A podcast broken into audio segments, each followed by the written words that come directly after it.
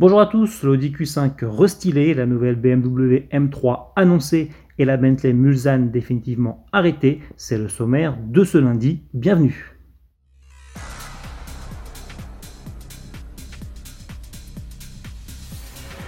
Après un peu plus de 3 ans de carrière, l'Audi Q5 de deuxième génération se refait déjà une petite beauté. Et une fois n'est pas coutume, chez Audi, ce lifting se voit puisque les principales évolutions sont d'ordre esthétique. Le SUV compact adopte en effet des traits plus affûtés pour un look plus dynamique. C'est surtout visible au niveau de la face avant avec une calandre inédite, plus large et au contour modifié. Le bouclier a lui aussi été redessiné et se dote d'entrée d'air trapézoïdale.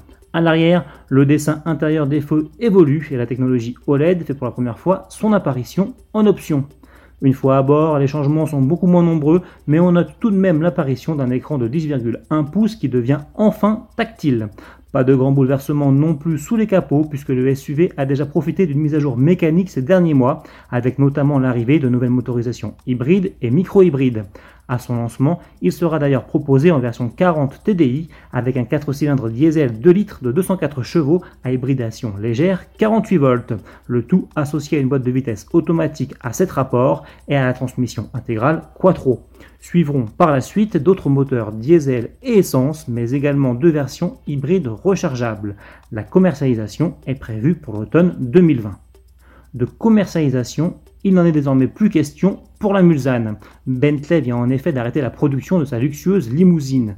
Les deux derniers exemplaires sont sortis il y a quelques jours des chaînes de montage de l'usine de Crewe en Angleterre. L'avant-dernière Mulsanne est l'une des 30 unités de la série spéciale 675 édition. Elle prend pour base la Mulsanne Speed et est reconnaissable à sa teinte extérieure bicolore, or rose et tungstène. L'auto a déjà été vendue à un client américain. La dernière Mulsanne produite est-elle beaucoup plus mystérieuse Son propriétaire et sa destination, notamment, sont tenus secrets. Bentley assure toutefois qu'il s'agit d'un exemplaire extrêmement spécial.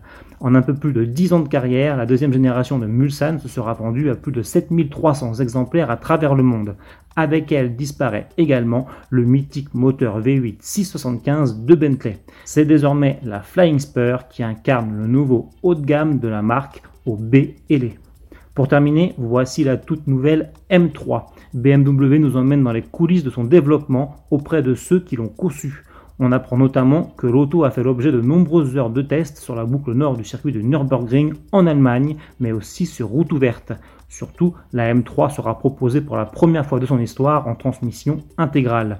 Boîte de vitesse manuelle et boîte à double embrayage devraient également être au programme. Côté motorisation, BMW devrait rester fidèle à son 6 cylindres 3 litres biturbo, mais la puissance de ce bloc qui proposait 431 chevaux sur la précédente M3 et 460 chevaux sur la M3 CS pourrait désormais être portée à 480 chevaux, voire même 510 chevaux en version compétition. À suivre. Salut